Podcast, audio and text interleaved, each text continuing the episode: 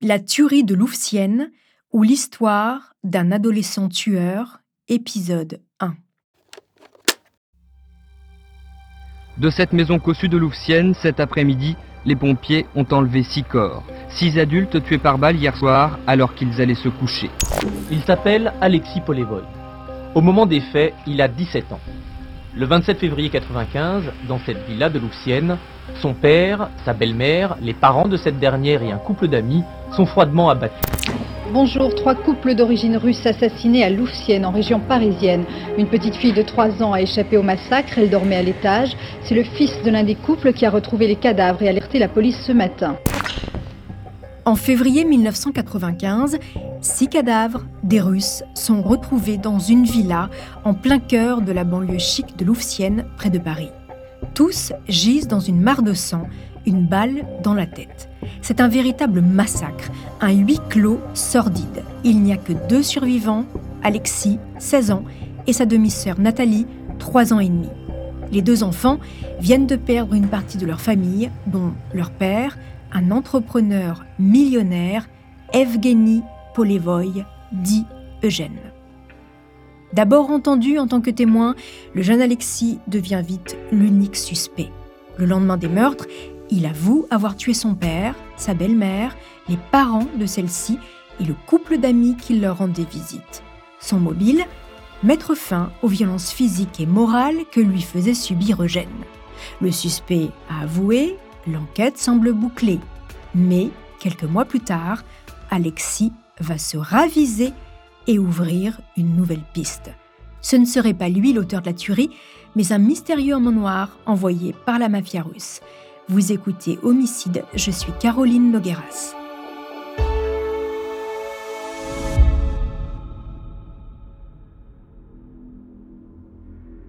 Règlement de compte sur fond de mafia russe? Ou tuerie familiale. Cette affaire a tous les ingrédients des plus grands polars.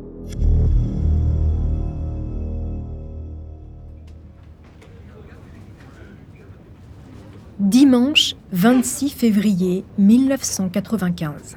Au commissariat de Marly-le-Roi, la nuit semble ne jamais finir. Peu de monde, presque pas d'appel, le temps s'étire. Pierre, le brigadier de permanence, profite du calme pour ranger son bureau. Quand, à 3 heures du matin, la sonnerie du téléphone le tire de ses pensées. Au bout du fil, un jeune homme paniqué. Venez vite Ils ont tué toute ma famille, venez vite Saisissant l'urgence, le brigadier Pierre, accompagné de deux de ses collègues, se rend immédiatement sur place. Le lieu indiqué se trouve en bordure de forêt, à Louvciennes, à seulement 5 minutes en voiture du commissariat.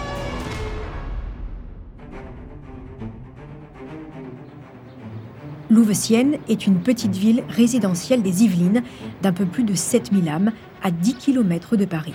Un paradis chic et bucolique bordé d'arbres. Les maisons sont cossues, la vie paisible. La voiture des policiers s'engage chemin dégraissé. Une impasse qui compte cinq très jolies villas et s'arrête devant un pavillon au style anglo-normand, la résidence de la famille Polevoy. C'est d'ici qu'a été passé l'appel. Un jeune homme, apeuré et manifestement ivre, attend les policiers sur le perron de la maison plongée dans le noir. Il s'appelle Alexis, il a 16 ans et demi et il est livide. L'adolescent, visiblement en état de choc, est prié de rester à l'écart pendant que les trois agents pénètrent dans la maison. Dans le vestibule, un homme gît au sol. Autour de lui, une large mare de sang. Il semble avoir été tué de plusieurs balles, dont une à la tête. Son pantalon est baissé sur ses chevilles et sa main est tendue vers le bureau. A-t-il été éliminé alors qu'il tentait de se mettre à l'abri? Plus loin, dans le salon, le corps d'une femme face contre terre. Elle aussi a reçu une balle dans la tête. À sa droite, le cadavre d'une autre femme et en plein milieu du salon, celui d'un homme. Du sang, il y en a partout au sol, sur les murs. Malgré leur expérience, les policiers doivent s'accrocher pour ne pas flancher. Ils empruntent ensuite les escaliers qui mènent à l'étage. Dans la première chambre, un monsieur d'un certain âge est étendu derrière un fauteuil. Il a reçu une balle dans la poitrine. La pièce a visiblement été fouillé. De nombreuses affaires sont éparpillées sur le lit et tous les tiroirs ont été vidés. Au fond du couloir, les fonctionnaires découvrent une chambre d'enfant. Secoués par l'ampleur du massacre, ils entrent doucement, le cœur battant, dans cette pièce et dans le lit à barreaux, sous une couverture, se trouve une petite fille. Elle est en vie. Les trois policiers sont rejoints par la PJ de Versailles. La petite fille s'appelle Nathalie, elle a 3 ans. Tout de suite, elle est emmenée à l'hôpital. Pendant qu'un petit groupe d'enquêteurs continue les recherches, un autre interroge Alexis devant la maison. Le jeune homme raconte. En rentrant de boîte de nuit vers 3 heures du matin, il a découvert les corps inertes de son père, Eugène, de sa belle-mère, Ludmila, des parents de sa belle-mère, Fédor et Zinaïda, et ceux d'un couple d'amis, Olga et Slava. Alexis parle de six victimes, mais les policiers n'en ont trouvé que cinq. Alors effectivement, quelques minutes plus tard, il y a bien le corps d'une autre femme qui est découvert caché derrière le canapé du salon. Comment Alexis savait qu'il y avait six cadavres? Aurait-il quelque chose à voir avec ce massacre?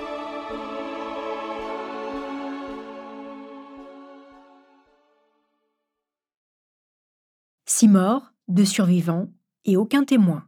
Qui sont les Polevoy, cette famille en partie massacrée Ils vivaient dans cette maison depuis deux ans et d'après Jean Griot, le propriétaire des lieux, c'étaient des gens discrets et sans histoire. L'homme raconte au micro de TF1. C'est des gens très aisés. Très aisés, euh, ils étaient à leur aise, oui. Mmh. Je peux simplement vous dire qu'ils payaient régulièrement leur loyer. Il n'y a jamais eu de problème de ce Ils côté-là. n'avaient aucune activité commerciale en France. En France, je ne pense, je pense qu'ils n'avaient aucune activité commerciale. Pour vous, il n'y avait aucune ombre douteuse sur leur personnalité ou sur leurs euh, activités? Absolument aucune. Un de leurs enfants était euh, du reste dans un collège français. Les fenêtres sont criblées de balles tirées depuis l'extérieur. Les fouilles révèlent un véritable arsenal de guerre dans cette maison, dont un pistolet à un coup, une carabine, un fusil, des kalachnikovs et même une arbalète. Un stand de tir est découvert au sous-sol de la bâtisse. La première hypothèse des enquêteurs, c'est un cambriolage qui aurait mal tourné. Mais, finalement, elle est rapidement écartée. Des objets de grande valeur, dont les nombreux bijoux que collectionnait Ludmilla, n'ont pas été volés. À vrai dire, les flics pensent assez vite que le ou les tueurs connaissaient les victimes et les lieux. Le jeune Alexis, emmené au poste, est placé en garde à vue. Et il craque assez vite. Dès le milieu de la matinée, il avoue être l'auteur de ce carnage. Oui, c'est lui qui a tiré sur son père et sur les cinq autres personnes. Il n'a épargné que Nathalie, sa demi-sœur de 3 ans, parce qu'il tient trop à elle. Ses aveux sont précis et tout concorde. La trajectoire du tueur, les armes utilisées et retrouvées sur place. Voici ce qu'il raconte. Dimanche soir, vers 22h, il prend trois armes dans le bureau de son père. Depuis le jardin, il vise Eugène, 42 ans, et tire une première balle. Le patriarche s'écroule, mais il n'est pas mort. Puis, Alexis tire sur Ludmila, 40 ans, qui, à son tour, s'effondre. Il rentre dans la maison et finit d'achever son père. Dans le salon, il abat Olga et Slava, les amis, eux aussi quarantenaires. Paniqués, Fédor et Zinaïda, 67 et 65 ans, les beaux-parents, courent se barricader dans leur chambre à l'étage. Alexis les rattrape, force violemment la porte. Un morceau de sa montre est retrouvé à cet endroit. Il tire dans la poitrine du grand-père. Puis, il ordonne à Zinaïda de fouiller la chambre pour trouver son passeport que son père lui aurait confisqué quelques jours plus tôt. Il entraîne ensuite la grand-mère au rez-de-chaussée et lui demande de chercher dans les poches de Gênes. Il récupère la carte bleue de celui-ci et 3000 francs en liquide. Enfin, il abat Zinaïda. Sa folie meurtrière a duré 15 minutes.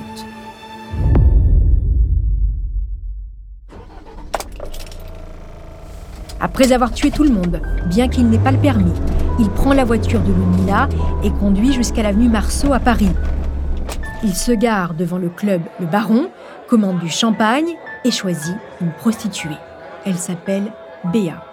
Ensemble, ils vont à l'hôtel et font l'amour. Alexis paye avec la carte de son père et dépose Béa devant le bar avant de rentrer à Louvciennes et d'appeler la police. Les enquêteurs s'empressent de retrouver la prostituée qui confirme les propos d'Alexis et ajoute Il est arrivé au milieu de la nuit, il semblait en colère. À l'hôtel, il m'a parlé du film Frères de sang, qui raconte l'histoire de deux frères qui tuent leurs parents. Et il m'a demandé ce qu'on risquait en France pour ce genre de crime. Après, il m'a demandé comment joindre la police.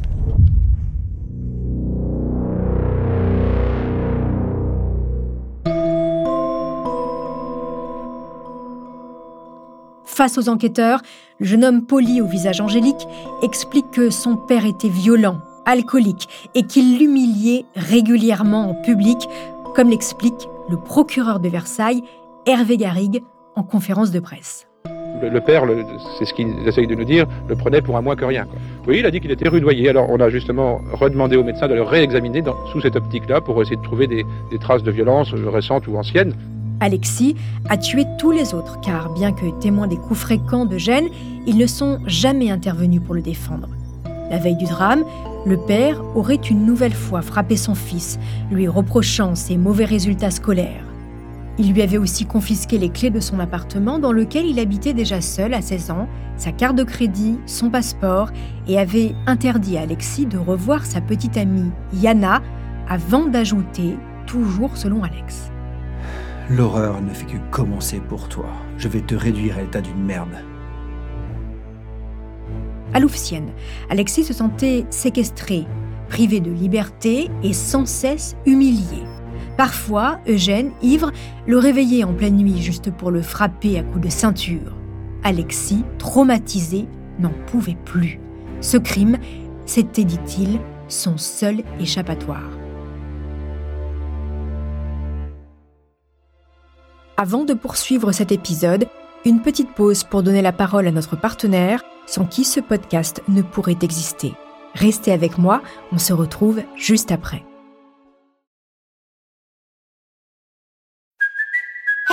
Kaylee Cuoco for Priceline. Ready to go to your happy place for a happy price? Well, why didn't you say so? Just download the Priceline app right now and save up to 60% on hotels. So, whether it's Cousin Kevin's Kazoo concert in Kansas City, go Kevin, or Becky's Bachelorette Bash in Bermuda, you never have to miss a trip ever again. So, download the Priceline app today. Your savings are waiting. Go to your happy place for a happy price. Go to your happy price, Priceline. C'est une ombre à l'arrière de cette voiture de police qui disparaît. C'est un adolescent qui a tué six fois que les interrogatoires de police n'ont pas complètement cerné.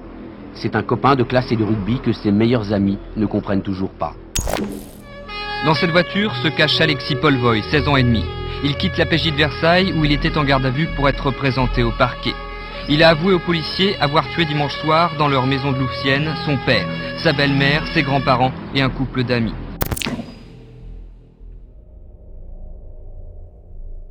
Mis en examen pour assassinat, le jeune Alexis Polevoy est placé en détention provisoire dans le quartier des mineurs de Bois d'Arcy. Depuis son arrestation, il est extrêmement calme. Il se plie sans sourciller à toutes les règles de la prison, à tous les interrogatoires. Le lendemain des faits, il a tout dit, endossé l'entière responsabilité du sextuple meurtre. Mais depuis la Russie, sa mère, Raïssa, ne croit pas du tout en la culpabilité de son fils et remue ciel et terre pour faire sortir Alexis de prison.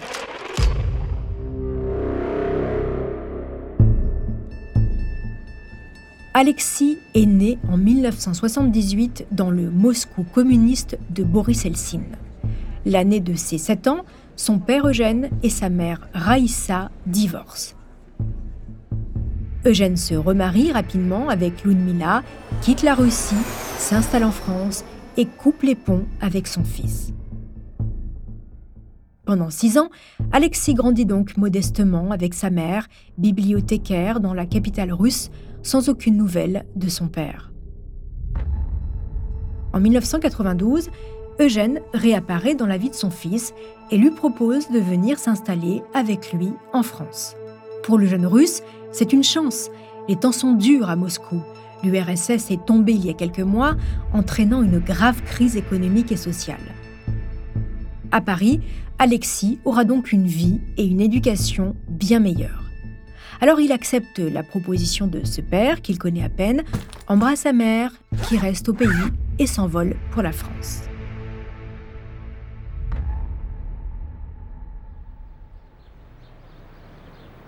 Arrivé dans cette très cossue banlieue parisienne de Louvciennes, Alexis intègre en tant que pensionnaire un collège privé. Sa scolarité se passe bien. Il est un brillant élève selon ses professeurs et apprend très vite à parler français. Un an plus tard, il entre en seconde au lycée L'Ermitage de Maison Lafitte. Au pensionnat, il se fait de nombreux amis et rejoint l'équipe de rugby. Le jeune homme est de stature moyenne et plutôt costaud, 85 kg pour 1m75. C'est un gamin gentil. D'ailleurs, ses coéquipiers le surnomment l'ourson russe. Alexis est calme, joyeux et poli, cheveux coupés courts et visage angélique. Non, vraiment rien à redire sur ce garçon qui s'adapte très rapidement à sa nouvelle vie. Jusqu'ici, Alexis mène donc la vie, dirons-nous, banale d'un adolescent d'une banlieue chic. C'est sans doute quand il rentre en première scientifique que tout bascule. Alexis a maintenant 15 ans et il ne veut plus être pensionnaire. Alors son richissime père lui loue un studio juste en face du lycée. C'est un petit appartement qui ne paye pas de mine, mais c'est déjà beaucoup pour un ado. Pour subvenir aux besoins de son fils, Eugène lui donne 10 000 francs d'argent de poche par mois, soit environ 1500 euros, une jolie petite somme. Bien sûr, il doit rendre des comptes à son père. Sa scolarité doit être exemplaire et il doit passer tous les week-ends dans la villa de Louvciennes. Mais la vie d'Alexis change radicalement. Il est désormais libre de ses mouvements et surtout, il est riche. Le jeune garçon frime. Il sort en boîte de nuit, paye les tournées à coups de bouteilles de champagne et fréquente la jeunesse dorée russe de Paris. C'est dans l'une de ces soirées qu'il rencontre Yana, une jeune expatriée russe de 21 ans, fille du chef d'escale de la compagnie aérienne Aeroflot. Alexis tombe tout de suite sous le charme de cette jolie blonde pour qui il dépense sans compter. Restaurant, soirée en discothèque, bijoux et autres cadeaux. Rien n'est trop beau pour sa belle, avec qui il s'affiche fièrement. Eugène est furieux et s'oppose catégoriquement à cette union. Alexis doit se concentrer sur ses études, obtenir le bac avec mention, intégrer une école d'ingénieur pour ensuite reprendre les rênes de l'entreprise. Avoir une petite amie le détourne de ce chemin. Inévitablement, la relation père-fils se tend. Contre l'avis de son père, Alexis continue de fréquenter Yana. Un jour, alors que est en voyage d'affaires, le jeune homme organise une petite soirée à Louvciennes avec tous ses nouveaux amis et Yana, évidemment. La fête bat son plein quand Eugène débarque, plutôt prévu. Il est ivre et en colère. Devant tout le monde, il humilie Alexis et va même jusqu'à draguer lourdement l'une des jeunes filles présentes. Quelques mois plus tard, toute la petite famille Polevoy, Eugène, Ludmila, Alexis et Nathalie s'envolent vers Moscou pour fêter Noël. Loin de sa petite amie, Alexis déprime. Yana lui manque tellement qu'il décide de fuguer et de prendre un avion pour la retrouver en France. Eugène, lui, fulmine.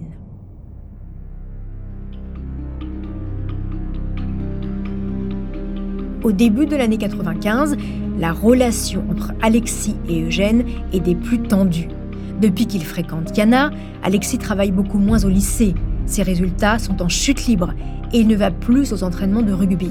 Son père le rabaisse et le frappe de plus en plus. Eugène soupçonne Alexis de se droguer. Un soir de colère, il force son fils à se mettre nu pour vérifier qu'il n'a pas de traces de piqûre.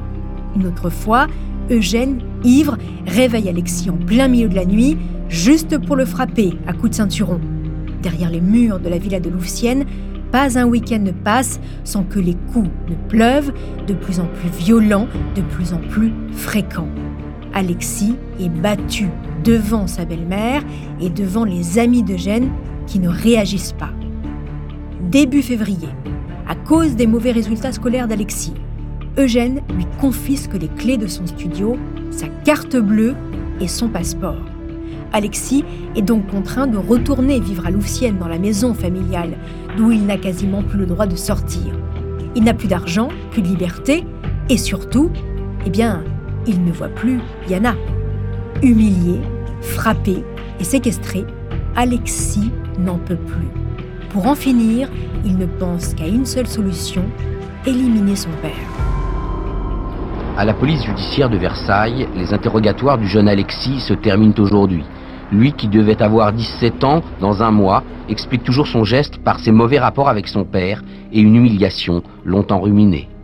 Il avait prémédité d'en finir avec son père. Il voulait pas, nous dit-il, euh, faire ça avec les autres non plus. Il aurait voulu, il aurait souhaité, en fait, parce que c'est contre son père qu'il avait du ressentiment, pas un peu contre les autres, qui ne prenait jamais sa défense. C'est ce qu'il dit aussi, par exemple, ses grands-parents, qui étaient là assez souvent, ne prenaient jamais sa défense lorsqu'il était brutalisé ou rudoyé. Mais enfin, il en avait surtout contre son père et il déclare qu'il aurait voulu en terminer avec son père tout seul. Enfin, là, l'enchaînement s'est produit et puis... Le jeune meurtrier sera présenté aujourd'hui à un juge d'instruction et très probablement écroué dans un quartier de mineurs avec suivi psychologique. La tuerie de Lucienne se présente donc comme un parricide. Alexis tue son père pour mettre fin à des mois de violence physique et psychologique, puis il tue les autres personnes de la maison parce qu'elles n'ont jamais pris sa défense.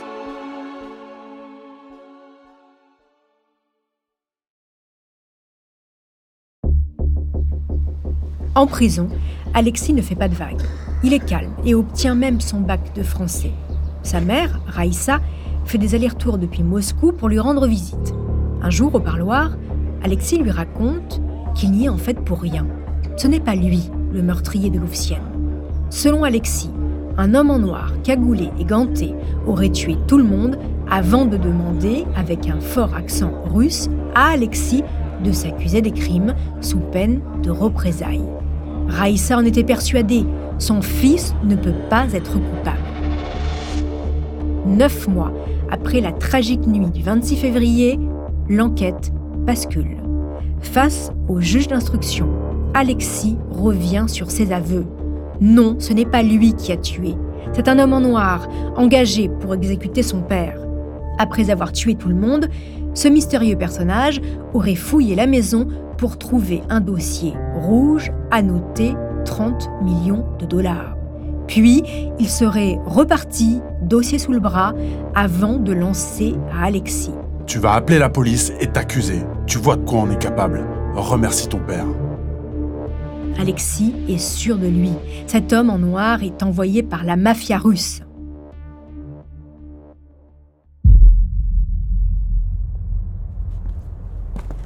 Lors de la reconstitution, le 26 juillet 1996, Alexis maintient la version de l'homme en noir. Il est précis dans le déroulé des faits, puisqu'il a assisté en tant que témoin à toute la tuerie. Le tueur, d'ailleurs, l'aurait maintenu en joue tout du long, lui ordonnant de recharger les armes avant de le forcer à tirer sur son père. Quelques incohérences sont relevées, mais le récit d'Alexis est quand même crédible. Pour les proches de l'adolescent, sa mère, ses amis et ses professeurs, c'est impossible qu'Alexis ait pu tuer. Il est bien trop gentil et surtout tellement maladroit. Sa mère dit même qu'il ne pouvait pas se servir un verre d'eau sans en renverser partout. Alors, vous l'imaginez tuer six personnes? Et puis, c'est vrai que son père le battait, mais Alexis n'avait pas de haine contre lui. Il ne le détestait pas au point de le tuer. C'est donc deux thèses, vous l'aurez compris, qui s'opposent soit la tuerie de Louvcienne est un parricide élargi perpétré par Alexis, soit c'est un règlement de compte mafieux. Si le fils est le meurtrier, on comprend mal pourquoi aucune des victimes n'a cherché à fuir. Surtout que Slava, l'un des amis de Gênes tué dans la maison, est un ancien agent du KGB et que Fedor, le père de Ludmila, était un homme musclé, ancien officier de l'armée de l'air deux colosses qui se seraient laissés faire face à un adolescent. Autre fait troublant, la précision des tirs. Sur les 16 douilles qui ont été retrouvées pendant l'enquête, 15 ont atteint leur cible. Qui, à part un professionnel, aurait pu être aussi précis?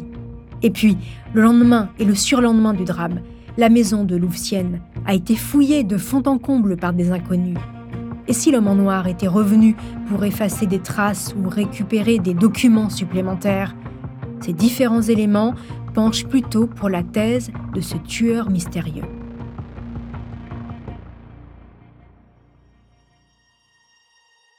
Cependant, si Alexis n'est pas le coupable, il est difficile d'expliquer pourquoi le tueur a utilisé des armes appartenant à Eugène.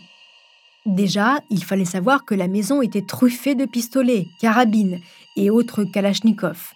Un tueur à gages serait-il venu sans ses propres armes? Non, ça ne paraît pas cohérent. Dans les deux scénarios, il y a beaucoup de zones d'ombre qui persistent. Pour la justice, une course contre la montre s'enclenche. Il est interdit de garder un mineur en détention provisoire plus de deux ans. Avant de poursuivre cet épisode, une petite pause pour donner la parole à notre partenaire, sans qui ce podcast ne pourrait exister. Restez avec moi, on se retrouve juste après.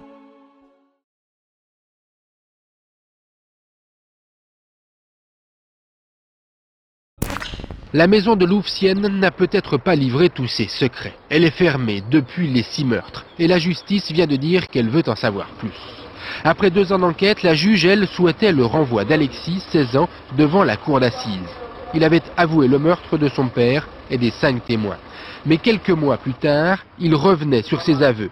Alexis expliquait alors qu'un mystérieux homme en noir, à la recherche d'un dossier rouge, était venu régler ses comptes.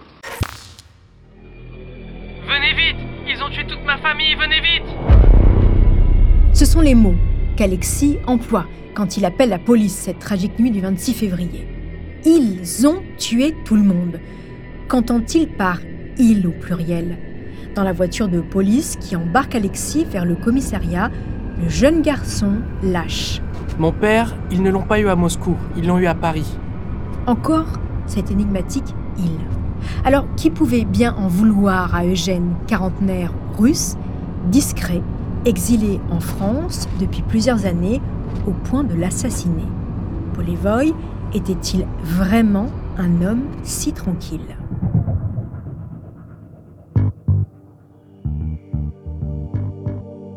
Eugène Polevoy, Evgeny de son vrai nom, est un homme trapu et carré.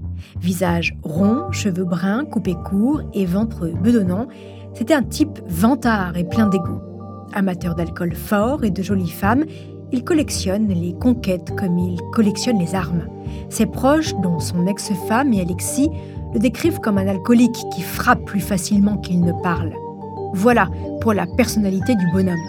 Côté affaires, Eugène est un industriel, l'archétype même du nouveau businessman russe des années 90.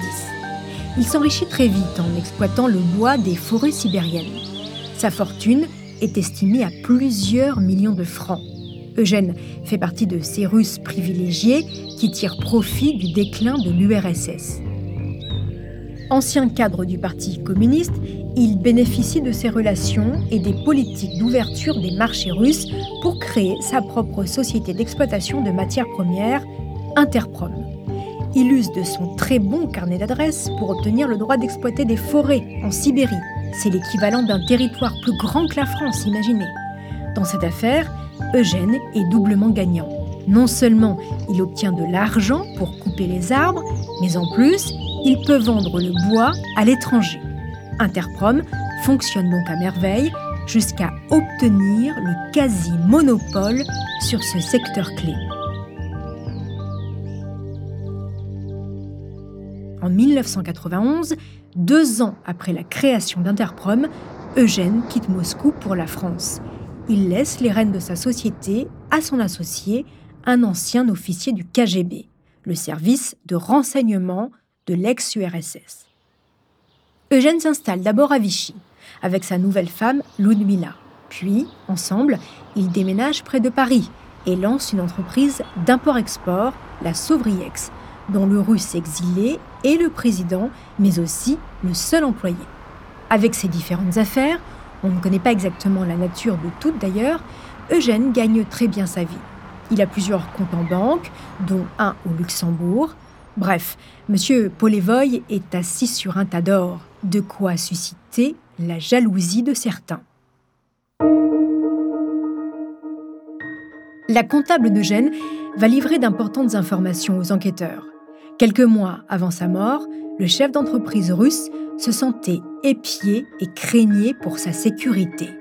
En septembre 1994, alors qu'il rentre chez lui, à Louvciennes, une voiture le suit.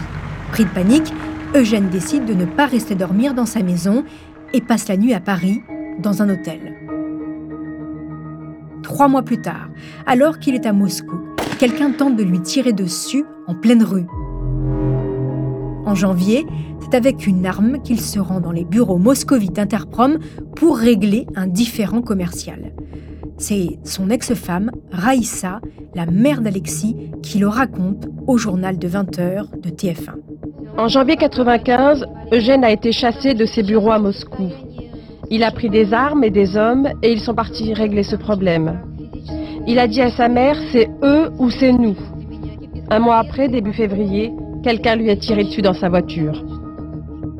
Les armes, c'est le quotidien d'Eugène. Il en possède énormément. Sa maison en est truffée. Certains pensent même qu'il en vend via sa troisième entreprise, la Rigel, basée au Turkménistan. Car s'il est avant tout un collectionneur, Paul Evoy sait parfaitement s'en servir. Il s'entraîne régulièrement dans son garage où il a fait installer un stand de tir. Inquiet et toujours aux aguets, à partir de novembre 1994, soit quatre mois avant de mourir, il ne sort plus de chez lui sans pistolet. En fait, son comportement change totalement, comme le raconte sa comptable, toujours sur TF1. Il est décédé dans la nuit du dimanche. Moi, je l'ai vu vendredi soir à 5 heures. Et là, c'est vrai que c'était un homme angoissé. Et il était avec euh, Slava, qui donc est décédé pendant euh, la tuerie, là, si on peut dire. Et euh, il me l'avait présenté en rigolant, en disant mon garde du corps. Alors, Slava, un ami ou une garde rapprochée Ce qui est sûr, c'est que cet ancien de l'armée rouge, un dur à cuire, vivait dans la villa de Louvciennes depuis plusieurs semaines. Autre fait troublant, 15 jours avant de mourir, Eugène retire un million de francs en liquide et fait naturaliser sa fille Nathalie pour qu'elle puisse hériter, comme s'il savait que quelque chose allait lui arriver. Des menaces, un garde du corps, des transferts d'agents, tout ça quelques mois seulement avant sa mort. La piste de l'homme en noir avancé par Alexis pourrait donc s'avérer crédible.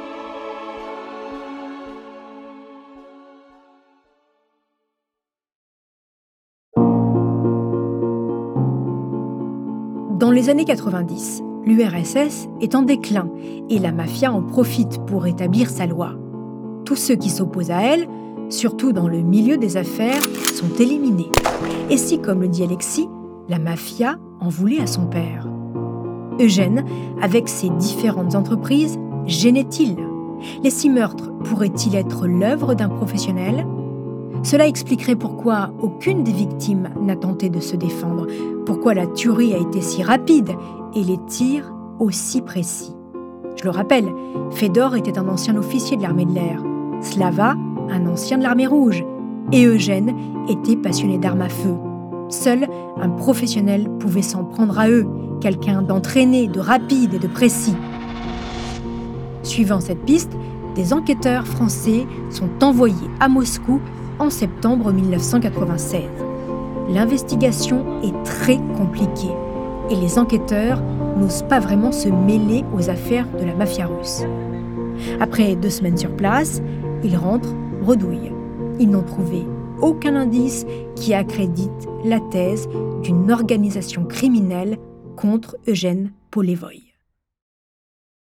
Mais la piste russe revient au cœur de l'enquête quand quelques mois plus tard, et quasiment deux ans après la tuerie de Louvciennes, le frère d'Eugène, Dimitri Polevoy, est à son tour retrouvé assassiné dans un champ en Biélorussie.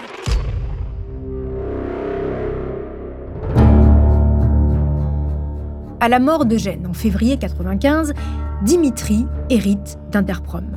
En parallèle de ses activités, il se lance dans une enquête pour comprendre ce qui est arrivé à son frère et surtout innocenter son neveu Alexis. Il trouve des documents importants sur les activités d'Eugène, des documents qui alimenteraient la piste mafieuse. En voyage au Luxembourg, il serait même parvenu à trouver le nom du commanditaire du massacre de Louvciennes. Le 5 décembre 1996, Dimitri obtient un visa pour la France pour témoigner en faveur de son neveu et faire des révélations importantes à la police française. Trois jours plus tard, le 8 décembre, avant de prendre son avion pour Paris, il rentre chez lui à Vitebsk, en Biélorussie. Et il est retrouvé mort à quelques kilomètres seulement de sa maison. Il a été abattu de deux balles dans le corps. L'ombre de la mafia refait surface.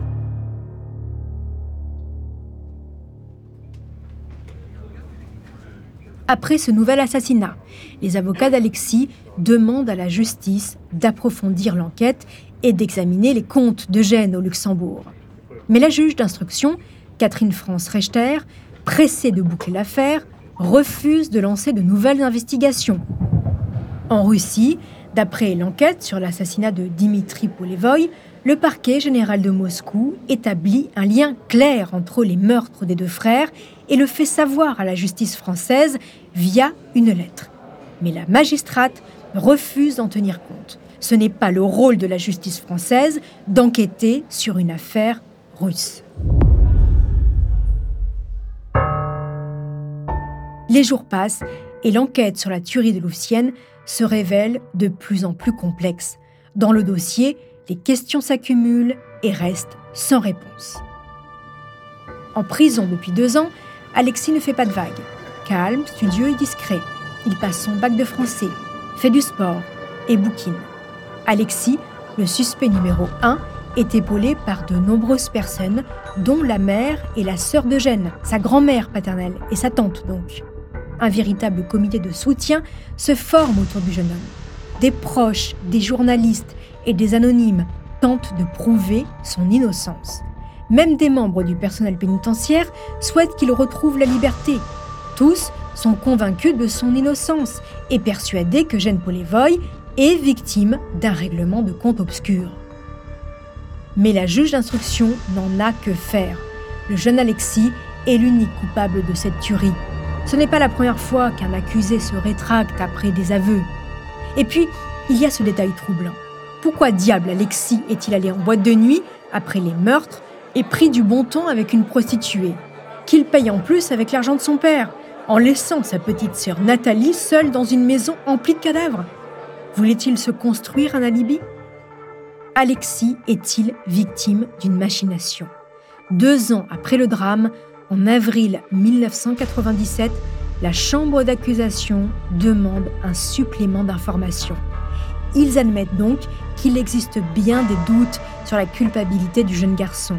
Mais les magistrats refusent une poursuite de l'enquête vers le Luxembourg où le possible commanditaire du meurtre de Gênes pourrait se cacher. Ils bouclent le dossier.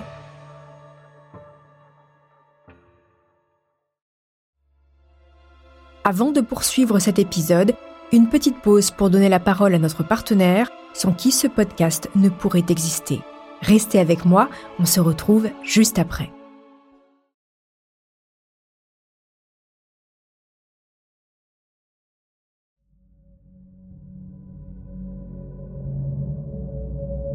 Alexis est-il victime d'une machination de l'homme en noir qui aurait tué toute sa famille Ou a-t-il assassiné son père et les autres occupants de la maison, un père violent et alcoolique, pour mettre fin à des mois de souffrance?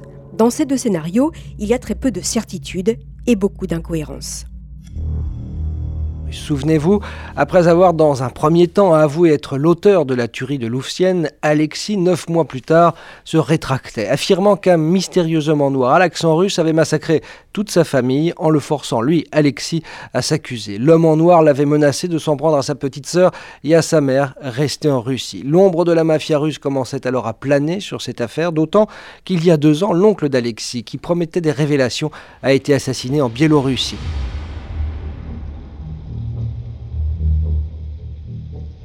Juger un adolescent de faits très graves reste toujours quelque chose de particulier. Ce 4 mars 1998, à la cour d'assises pour mineurs des Yvelines à Versailles, l'ambiance est pesante. Le procès va se tenir à huis clos, sans public ni journaliste. C'est la loi. Elle permet ainsi de protéger celui qui se tient dans le box des accusés. Alors c'est lui, ce garçon aux frêles épaules, qui aurait tué de sang-froid six personnes, dont son père, avec une arme de guerre trois ans plus tôt. Les quelques personnes autorisées à suivre l'audience sont sceptiques. Alexis ne semble pas avoir grandi, malgré ses trois années d'incarcération. Les traits sont toujours ceux d'un enfant. Une peau diaphane, des joues rondes et une coupe en brosse. On imagine mal un enfant au visage si doux s'emparer d'une kalachnikov pour abattre froidement six adultes, dont trois colosses, anciens militaires russes. Extrêmement calme, Alexis s'installe près de ses trois avocats. Dans la salle, il n'y a donc que ses proches, les parties civiles et les jurés, puisqu'il est mineur au moment des faits. Sa mère, Raïssa, a de nouveau fait le déplacement depuis Moscou avec son ex-belle-mère, la maman d'Eugène. Elles sont arrivées ensemble et soudées. Persuadées qu'Alexis est innocent, elles espèrent l'acquittement. Accusé de six meurtres, il risque jusqu'à 20 ans de prison. C'est la peine maximum pour un mineur. Pour se défendre, Alexis s'est entouré de trois ténors du barreau Maître Henri Leclerc, Maître William Bourdon et Maître Olivier Combe. Ensemble, ils ont décidé de tout miser sur la piste russe. Pour eux, l'enquête a été bâclée, bouclée beaucoup trop rapidement, et les investigations à Moscou n'ont pas été assez poussées. Et puis, dès le début de l'enquête, leur client Alexis a été désigné coupable par le procureur Hervé Garrigue. Pour eux, c'est clair, les recherches ont été menées dans un seul but, prouver la culpabilité du jeune homme. Face à eux, l'accusation qui, elle, s'appuie sur les aveux d'Alexis, des aveux très précis et détaillés, passés seulement quelques heures après les faits. Oui, la piste russe est attirante et crédible, mais sur les lieux du drame, aucune preuve de la présence d'un homme en noir le soir des meurtres, ni aucun indice d'un potentiel règlement de compte n'a été retrouvé. Et puis, une partie de la montre d'Alexis, n'oubliez pas, a été retrouvée devant la porte de la chambre où Fedor s'est réfugié. Alexis avait de la poudre également sur les doigts. Cette nuit-là, il a donc manié des armes. Alors les deux pistes sont crédibles, mais qui croire vraiment? À la barre, les témoins défilent. Les proches d'Alexis le décrivent comme un jeune homme gentil, doux, incapable de faire du mal. La preuve, même quand il jouait au rugby, il n'a jamais eu un geste de travers. Et puis, il est tellement maladroit. Eugène, le père, est décrit comme un papa généreux, mais aussi comme un homme excessif, buveur, coureur de jupons et violent. Pour l'entourage, la piste mafieuse est plus que crédible. Les derniers mois de sa vie, Eugène se sentait menacé. Tout le monde le sait, il a échappé à plusieurs embuscades à Moscou et à Paris. Puis, c'est au tour des experts de témoigner. Gérard Dubré, l'expert psychiatre qui a examiné Alexis, explique que le jeune homme a tout raconté, les violences qu'il subissait quotidiennement, et le moment où il décide d'abattre son père. C'est un récit puissant et chargé en émotions. Alexis n'a pas commis six meurtres dans un coup de sang. Il a tué cinq fois son père parce qu'il n'en pouvait plus. Fedor, Zina, Ludmila, Olga et Slava sont morts, eux, parce qu'ils n'ont jamais tenté de mettre fin au coup que prenait Alexis. Alors bien sûr, le doute s'installe dans cette salle d'audience. Comment penser qu'un enfant ait commis ce massacre? Mais comment imaginer que la mafia russe vient régler des comptes sur le sol français sans laisser une seule trace et en épargnant deux enfants, pourtant des témoins gênants? Et puis, parricide ou mafia Pourquoi diable Alexis est allé en boîte de nuit dans Paris quelques minutes après le sextuple meurtre en utilisant la carte bleue de son père? Dans sa plaidoirie, l'avocat général suit la thèse du parricide. Alexis était un enfant battu, à bout. Après avoir repoussé plusieurs fois l'idée de tuer son père, il a fini par succomber à un moment de folie. Elle réclame 18 à 20 ans de prison pour le jeune garçon.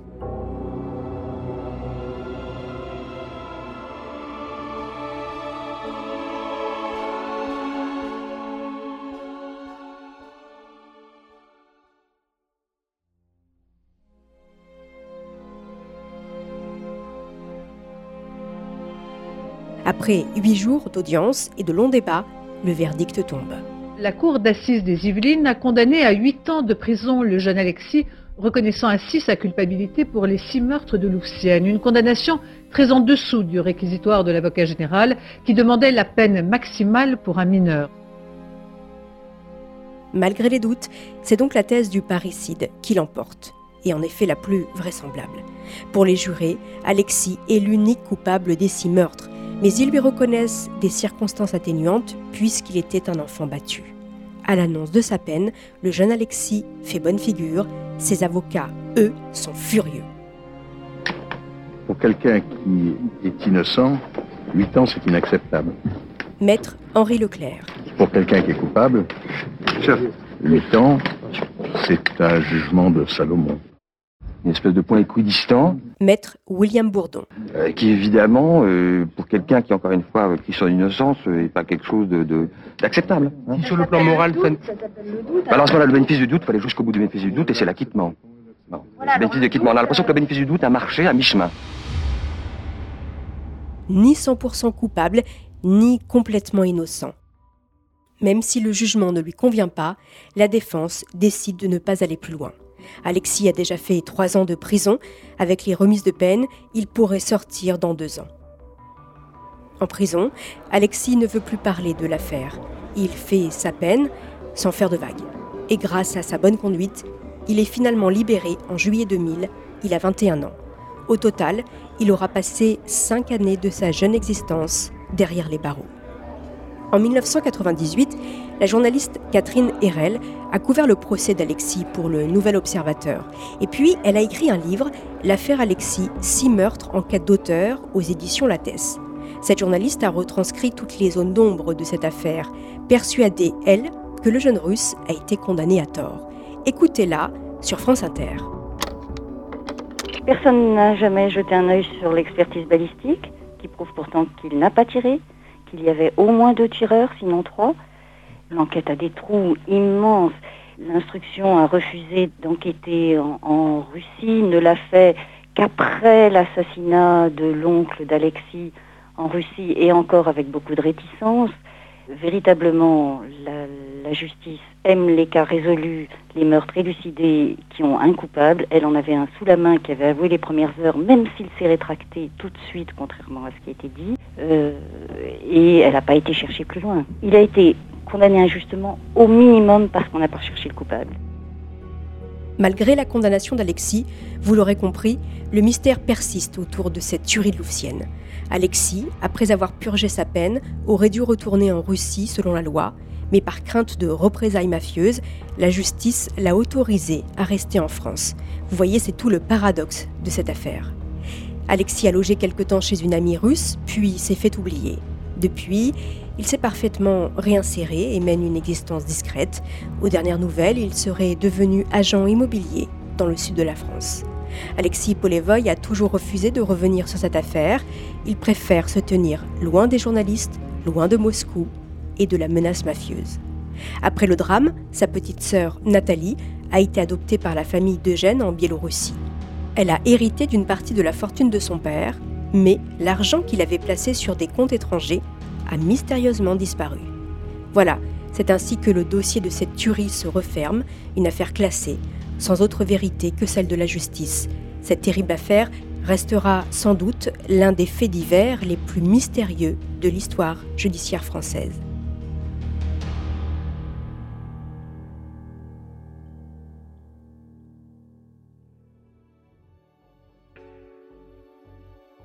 Merci, chers auditeurs, de votre fidélité. Si cette saison vous a plu, n'hésitez pas à nous mettre des étoiles sur vos applis de podcast préférés.